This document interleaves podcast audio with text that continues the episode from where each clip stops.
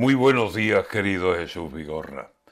Perversos de las restricciones de agua. Ni la Virgen de la cueva, aunque novenas le hagan, ni las cien mil rogativas que aquí ya nadie prepara, porque ven todos los días cómo está el tiempo en los mapas. Las nubes que sobrevuelan este septiembre canalla habrán tomado la píldora o una medicina rara que por más que se ven gordas, no hay ni una sola preñada. Las nubes como bolsillos de mendigo en mala racha, y los pantanos bajando y quedándose sin agua. Y claro, las restricciones eran ya cosa cantada, y al recortar el servicio no se juega con el agua.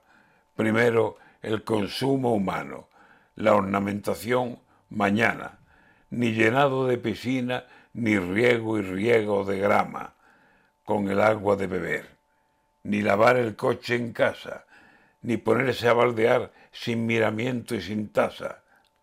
Llamé al cielo y no me oyó, y si me oyó, el cielo pasa de mandarnos temporales como los que antes mandaba. La tarea que tenemos por delante es dura y larga, restricciones de dineros y restricciones de agua. Asuntos los dos muy serios, que nadie los eche a guasa. Recemos lo que sepamos, al cielo y al Banco España, o quizá al Banco Europeo, que tiene mucha más pasta. Una vida a media sed y a medio plato en la casa.